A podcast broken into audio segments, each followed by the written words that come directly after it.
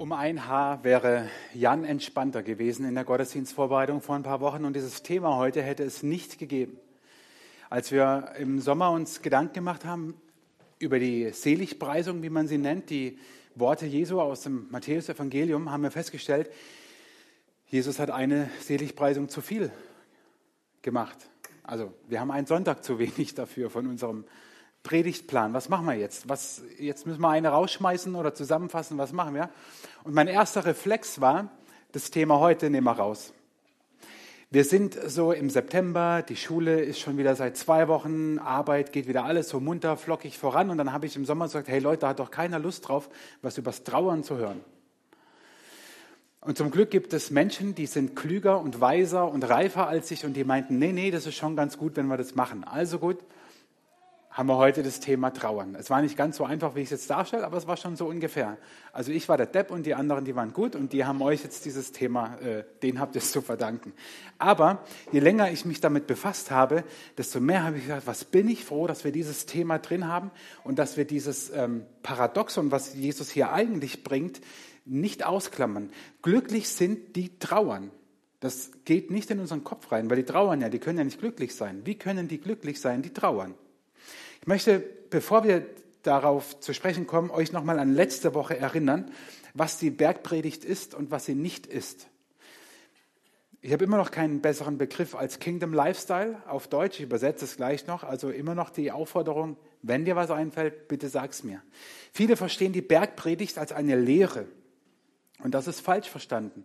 Weil wenn es eine Lehre wäre, dann wäre Jesus ein schlechter Lehrer oder er würde uns ziemlich was mitgeben, was kein Mensch erreichen kann. Er predigt in der Bergpredigt Dinge, die kein Mensch erreichen kann. Die Bergpredigt ist keine Lehre, sondern es geht um den Kingdom Lifestyle, um einen Lebensstil im Königreich Gottes. Ein Lebensstil, zu dem du berufen bist, wenn du Jesus nachfolgst, ihm vertraust, bist du dazu berufen, was da Jesus predigt. Es ist keine Messlatte, die du eh nicht erreichen kannst sondern das bist du eigentlich. Und das ändert alles komplett. Und das ändert auch unsere Sichtweise auf die sogenannte Seligpreisung, die wir heute haben, glücklich sind, die über diese Welt trauern, denn sie werden Trost finden. Glücklich sind die trauern. Wie kann Jesus das über uns sagen und sagen, hey, wow, das ist deine Art zu leben. Glücklich sind die trauern. Ich bin der festen Überzeugung, dass Trauer der Weg aus dem Leid ist. Trauer ist der Weg aus dem Leid. Alles andere ist nämlich Verdrängen. Und jetzt haben wir Menschen ein, ich würde schon sagen, Problem, weil wir leben nach dem Sündenfall. Die Bibel berichtet, wie Adam und Eva sich gegen Gott versündigt haben und es seitdem in dieser Welt das Böse, das Schlechte, die Sünde, das Gottlose, das Wiedergöttliche gibt. Das können wir nicht wegradieren. Das ist fester Bestandteil dieser Welt. Und deswegen glaube ich, dass wir ständig mit Leid konfrontiert sind und dass wir ständig mit Trauer konfrontiert sind. Ich würde sogar so weit gehen und sagen, dass Trauer eine der Erscheinungsformen unseres Daseins ist, die uns ständig begleitet. Unser Reflex ist aber, dass wir weglaufen vor den Dingen. Unser Reflex ist, wir wollen Leid und Schmerz und Trauer nicht wahrhaben. Deswegen ist es auch kein beliebtes Predigtthema. Aber Jesus sagt, glückliches, wer den Schmerz zulässt. Und ich glaube, dass viele unserer negativen Reaktionen und Emotionen, die wir zeigen, eine Folge von Trauer sind. Wenn ich auf jemanden sauer bin, wenn ich wütend bin, wenn ich zornig bin, wenn ich ihm gerade eine in die Fresse zentrieren könnte. Sagen wir es doch, wie es ist. Dann ist es nicht, weil ich an sich ein zorniger Mensch bin, sondern weil ich in dem Moment über etwas trauere. In dem Moment bin ich über irgendetwas traurig, weil er mir vielleicht nicht gibt, was ich gerne hätte, weil er für eine Situation sorgt, die mir nicht gefällt. Der Zorn ist eine Auswirkung der Trauer. Und trauern tun wir über vieles. Wir trauern, weil ein lieber Mensch gestorben ist. Wir trauern, weil Freundschaften in die Brüche gehen. Wir trauern darüber, dass wir den Arbeitsplatz verlieren oder es so viel Veränderung gibt, dass wir uns dort nicht mehr wohlfühlen. Wir trauern über veränderte Familiensituationen, wenn die Kinder ausziehen oder Kinder nicht das tun, was die Eltern wollen. Vor allem, wenn sie älter sind. Ich rede jetzt nicht von den ganz Kleinen, da ist es ja normal. Wir, wir trauern, wir trauern wenn, wenn Dinge nicht mehr so sind, wie wir sie uns wünschen. Und dann passiert es ganz schnell, dass wir negative Emotionen dass wir denen freien Lauf lassen. Ich würde sogar sagen, dass Dinge wie Wut, wie, wie Hass, wie Zorn, äh, wie Schuldzuweisungen den anderen unter Druck setzen, dass es ein unreifer Ausdruck von Trauer ist. Ich bin kein Psychologe, so zum Glück nicht. Ich stelle mir das immer schrecklich vor, wenn man Psychologe ist und jeden Morgen aufwacht und erstmal über sich selber erschreckt.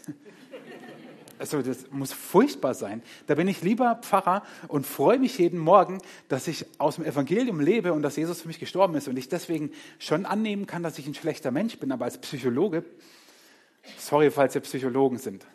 Also ich meine es nicht persönlich, aber für mich wäre das echt nichts. Also was ich aber sagen will, ich, ich meine das nicht, nicht ähm, tiefenpsychologisch oder sonst was. Ich, ich glaube, dass es uns hilft zu verstehen, warum Jesus sagt, Diejenigen sind glücklich, die trauern, weil sie eben nicht weglaufen, sondern den, den, ähm, den Schmerz zulassen. Darauf komme ich gleich noch. Ich möchte eine Vorbemerkung noch machen, ehe wir dann in der Bibel mal ein paar Beispiele von Trauer anschauen.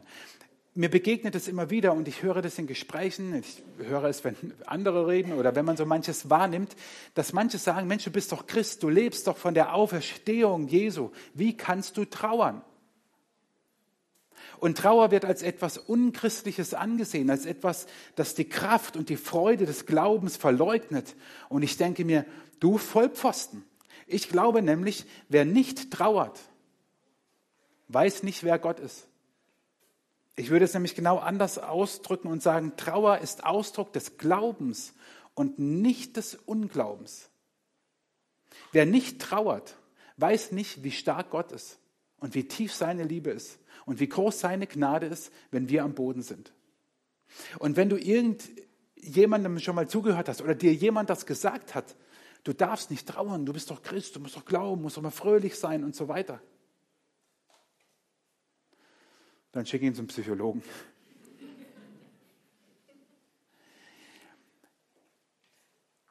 Wir gehen gleich in die Bibel rein. Ich möchte das aber ganz deutlich vorher sagen. Trauer ist Ausdruck des Glaubens und nicht des Unglaubens. Nur wer trauert, kann Gott in der Tiefe erleben, wie Gott ist. Wie fürsorglich Gott ist, wie barmherzig Gott ist.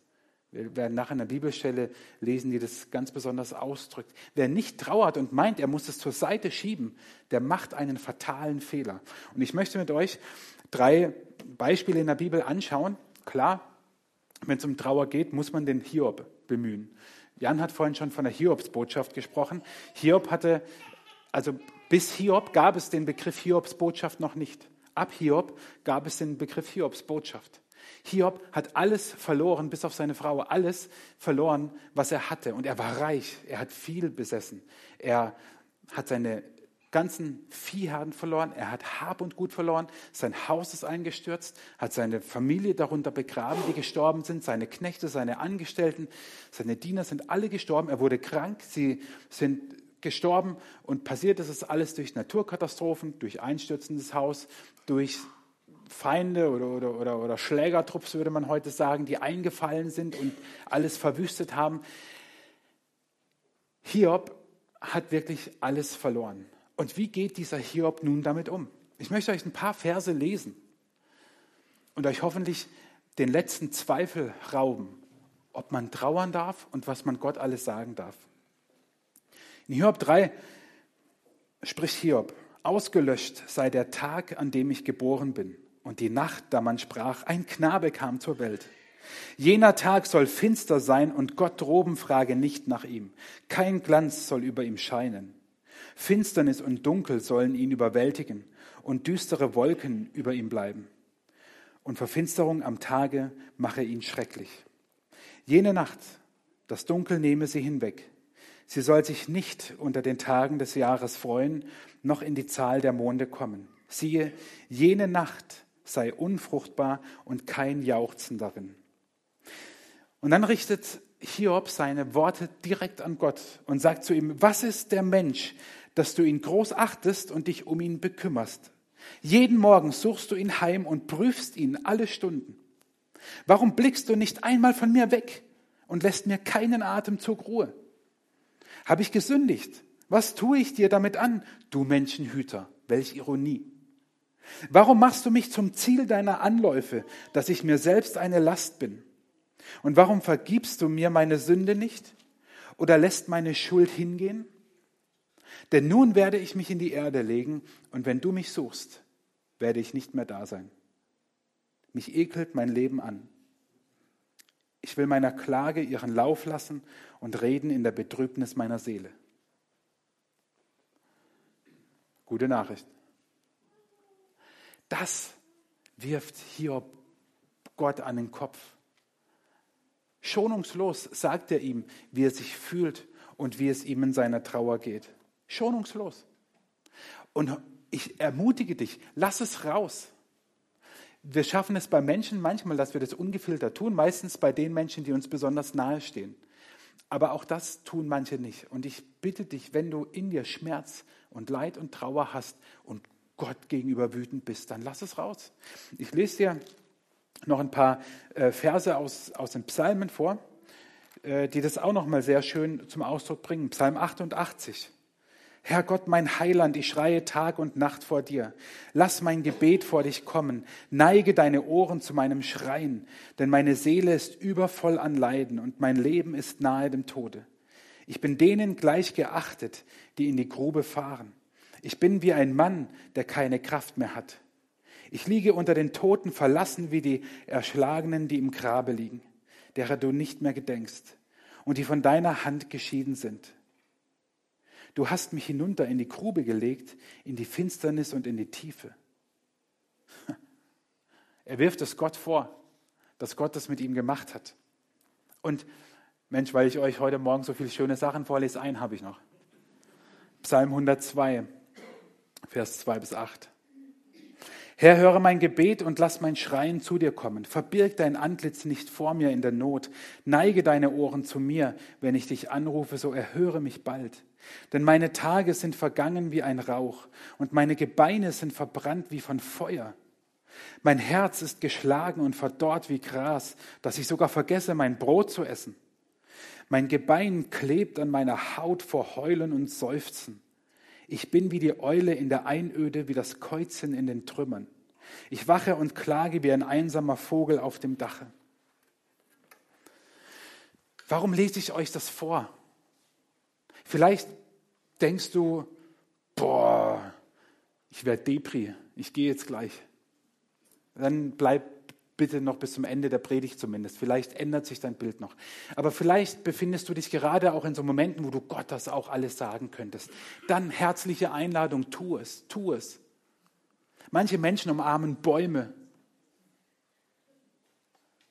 Und ich denke mir, what? Es gibt einen Gott, der dich liebt, dem kannst du alles sagen und der hält es aus. Deswegen habe ich es dir vorgelesen. Das haben Menschen schon vor dir getan und Gott angeschrien und geklagt, ihren Schmerz, ihr Leid und ihre Trauer. Er hat sogar gesagt, das soll in meinem Wort stehen. Also halte ich nicht für so wichtig, als ob Gott dich nicht auch noch aushalten könnte. Lass es raus.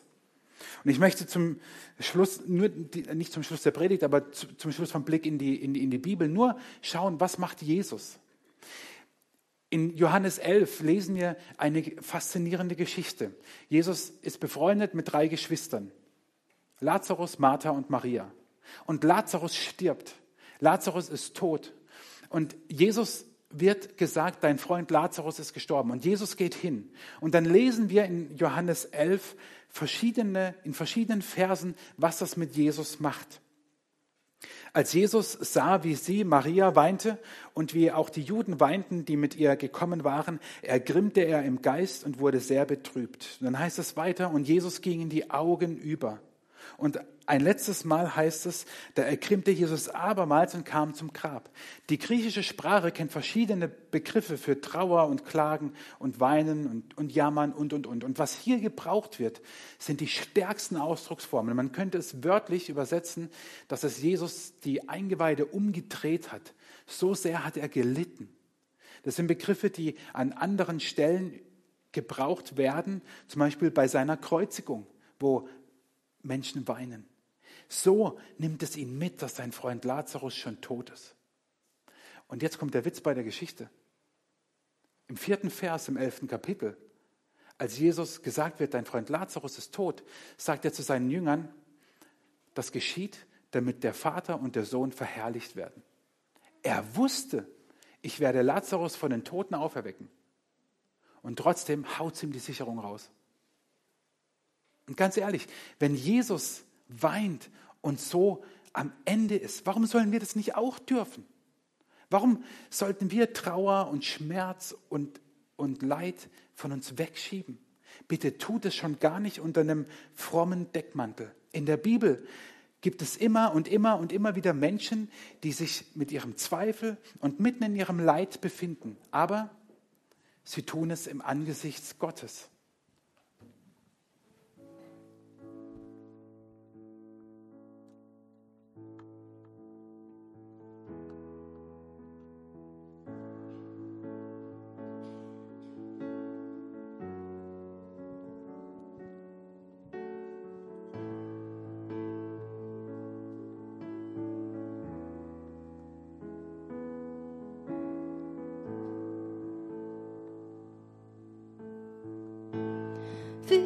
Sitze ich hier am Boden, voller Tränen das Gesicht. Und ich würde so gern verstehen, was du vorhast, was du willst. tiefe Täler Zeit des Zweifels. Und ich frag, wo bist du her? Gott, ich brauche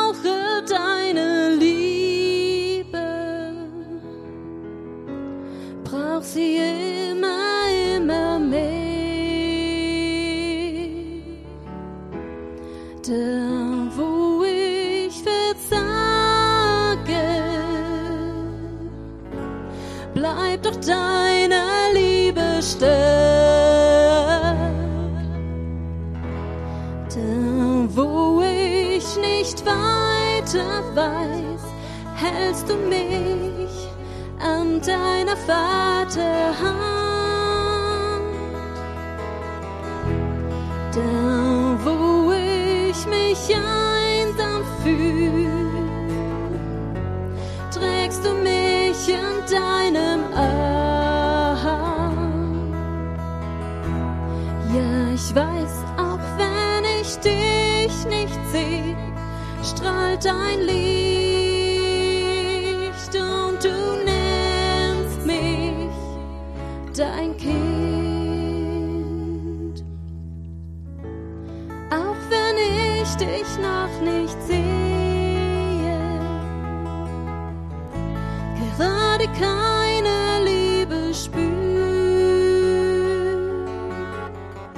versprichst du mir doch deine Nähe, deine Gnade nicht nur heute.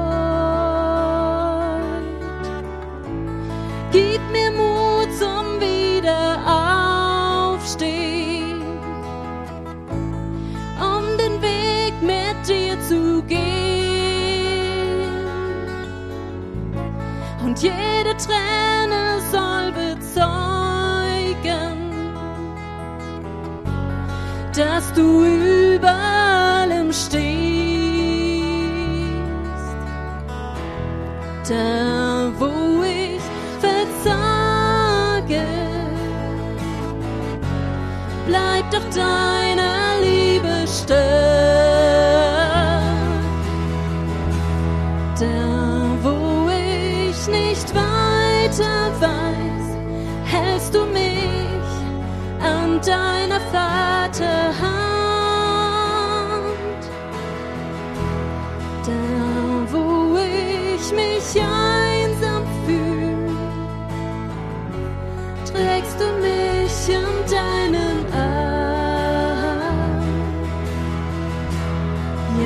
Weiß, auch wenn ich dich nicht sehe, strahlt dein Licht und du nennst mich dein Kind.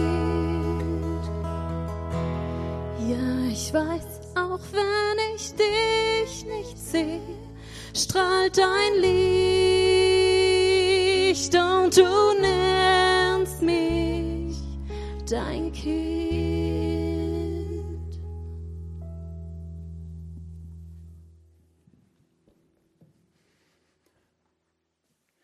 Vielleicht ist das genau der entscheidende Moment, dass du merkst, auch wenn du am Boden bist, ist Gott noch lange nicht am Ende.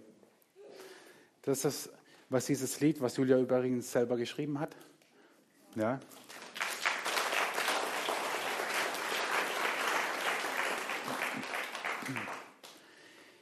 Das ist genau das, was gilt und was es so schwer macht, selber zu glauben. Auch wenn ich am Boden bin, zu wissen, Gott ist noch lange nicht am Ende. Er ist noch lange nicht am Ende. Deswegen sagt Jesus, glücklich sind die trauern, denn sie werden Trost finden. Er sagt nicht, die werden irgendwann irgendwie getröstet. Er sagt, sie werden Trost finden. Das ist eine Verheißung. Das ist eine Zusage, die gilt und die steht. Die, die sich dem Schmerz stellen, die, die nicht ausweichen, die, die Trauer zulassen und nicht so tun, als ob sie das nicht dürften, die, die sich die Zeit dafür nehmen, die werden Trost finden, sagt Jesus. Denn wisst ihr, Trost braucht doch ein Gegenüber. Trost braucht etwas, wo er andocken kann. Das ist wie mit Freundschaft, das ist wie mit der Liebe. Es braucht zwei Menschen, die sich lieben, die miteinander befreundet sind. Nur dann entsteht Freundschaft und Liebe. Trost ohne Leid. Was ist das? Das gibt es gar nicht. Trost existiert nicht ohne Leid und ohne Schmerz und ohne Trauer. Es gäbe Trost gar nicht. Wie krass ist das denn? Es gäbe Trost nicht ohne Leid, Trauer und Schmerz. Das wären nette Worte von mir aus, aber es wäre kein Trost.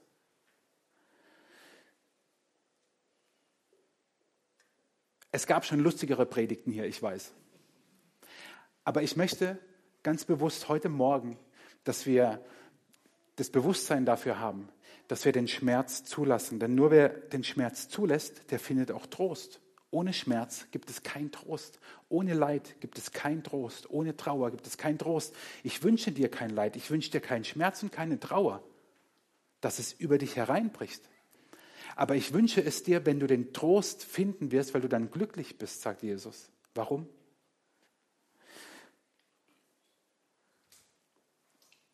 Weil es im Neuen Testament einen ganz engen Zusammenhang gibt zwischen Trost und dem Heiligen Geist. Im Griechischen ist es sogar genau der, das gleiche Wort. Und deswegen stelle ich die ganz einfache Gleichung auf. Trost heißt Heiliger Geist in Aktion. Und wow, wie krass ist das? Der Heilige Geist, der bei der Schöpfung über dem Wasser schwebt, wie es in der Bibel heißt, und der Geist Gottes schwebt über dem Wasser bei der Schöpfung. Der in Aktion, wow. Was gibt's Besseres? Das griechische Wort Parakaleo heißt eigentlich jemanden einladen, herbeirufen. Es heißt auch ermahnen und trösten. Und vor allem beim Evangelisten Johannes wird der Heilige Geist ganz wörtlich auch als Paraklet bezeichnet. Also dieses Verb wird zum Namen für den Heiligen Geist, der Tröster, der Helfer. Und Trost heißt, der Heilige Geist ist in Aktion. Als Jesus sich von seinen Jüngern verabschiedet, sagt er das. Und ich will den Vater bitten, und er wird euch einen anderen Tröster geben, dass er bei euch sei in Ewigkeit, den Geist der Wahrheit, den die Welt nicht empfangen kann, denn sie sieht ihn nicht und kennt ihn nicht. Ihr kennt ihn, denn er bleibt bei euch und wird in euch sein. So nah ist der Trost. Der Trost Gottes heißt der Heilige Geist in Aktion. Wie cool ist das? Ich sehe eure Begeisterungssprünge nehmen kein Ende. Klar, weil in dem Moment kann ich es mir nicht selber zusagen. Das funktioniert nicht. Das ist wie Münchhausen an den eigenen Haaren rausziehen. Geht nicht. Und deswegen kommen wir jetzt zu einem Satz. Ich bitte euch um volle Aufmerksamkeit, weil der hat ein paar Kommas. Den schreibt der Apostel Paulus und den meinte ich am Anfang. Den schreibt der Apostel Paulus an seine, ich würde sagen, Lieblingsgemeinde, weil ihn eine Hassliebe mit ihnen verbunden hat, an die Korinther über den Trost, den wir empfangen und den wir weitergeben. Er schreibt, gelobt sei der Vater. Gelobt sei Gott, der Vater unseres Herrn Jesus Christus, der Vater der Barmherzigkeit und Gott allen Trostes, der uns tröstet in aller unserer Trübsal, damit auch wir trösten können, die in allerlei Trübsal sind, mit dem Trost, mit dem wir selber getröstet werden von Gott. Also versteht ihr? Geben und nehmen. Wir werden getröstet. In aller Trübsal, schreibt er, also in allen Situationen. Gottes Trost ist größer als jede noch so beschissene, auf gut Deutsch, Situation. Sorry, wenn ich heute so direkt predige, aber manchmal muss man das so sagen. Gottes Trost ist größer, Gottes Stärke ist größer, seine Liebe ist bedingungslos, seine Gnade ist grenzenlos mächtig. Und ganz ehrlich, deine Situation ändert nichts an Gottes Liebe. Nichts. Sie bleibt, sie ist da und sein Trost ist grenzenlos. Und sein Trost, der Heilige Geist in Aktion, der hat einen Namen. Und der heißt Jesus. Der hat mal gesagt, in der Welt habt ihr Angst, aber seid getrost, getröstet. Ich habe die Welt überwunden. Ich habe sie besiegt. Ich bin stärker, sagt er. Das ist der Inhalt des Trostes. Ihr Lieben, wir glauben doch an einen Gott, der die Welt erschaffen hat und der von den Toten auferstandene Schöpfungskraft und Auferstehungskraft in einem. Ha, mehr geht nicht. Mehr geht nicht. Und ich spreche dir das heute Morgen zu, wie schlimm deine Situation sein mag. Und das, ich möchte nichts kleinreden, bitte versteht mich nicht falsch.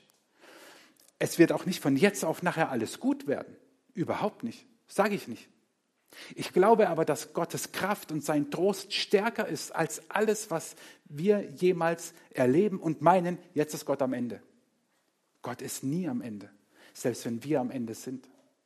Es gibt Situationen und es gab Situationen und es wird sie immer wieder geben in meinem Leben, da fühle ich mich am Ende, da habe ich kein Rat mehr, da weiß ich auch nicht mehr ein noch aus.